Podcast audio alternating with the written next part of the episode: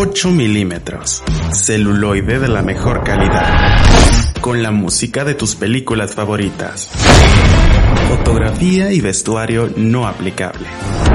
Y un montaje de lo más interesante. Curioso, gracioso, impactante, ruidoso, confuso, emocionante y retorcido del cine. Esto es A cámara lenta. Acción.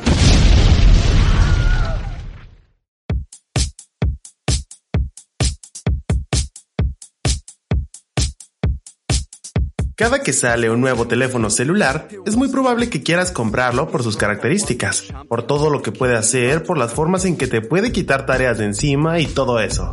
Pero déjame contarte en este momento que hubo personas que vieron en un teléfono la posibilidad de crear una película.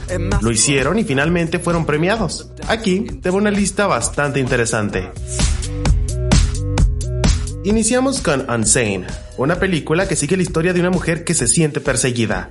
Pronto duda de su propia sanidad cuando es admitida en una institución mental contra su voluntad.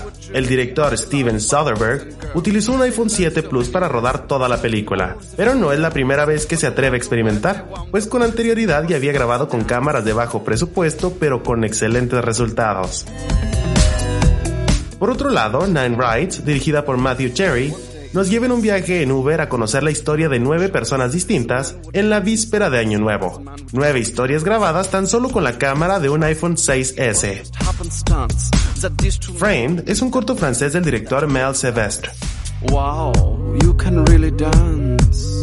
En la cinta conoceremos a un fotógrafo interpretado por Frank Descombs, el cual queda atrapado en un incidente bastante inesperado mientras realizaba una sesión en un bosque.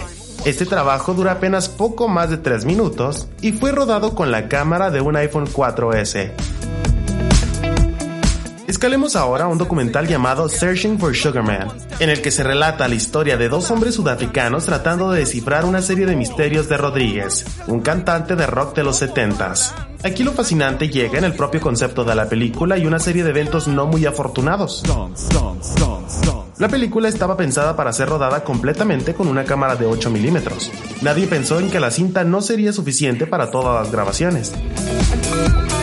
El giro totalmente inesperado llega a consecuencia de la necesidad de seguir grabando. Al director le recomendaron una aplicación para celular con un filtro de una cámara vieja de 8 milímetros. La grabación continuó y el documental se estrenó en 2012. En 2013 este trabajo ganó el premio de la Academia a Mejor Documental Largo, el premio BAFTA por Mejor Documental y el premio del Sindicato de Directores por Mejor Dirección en un Documental.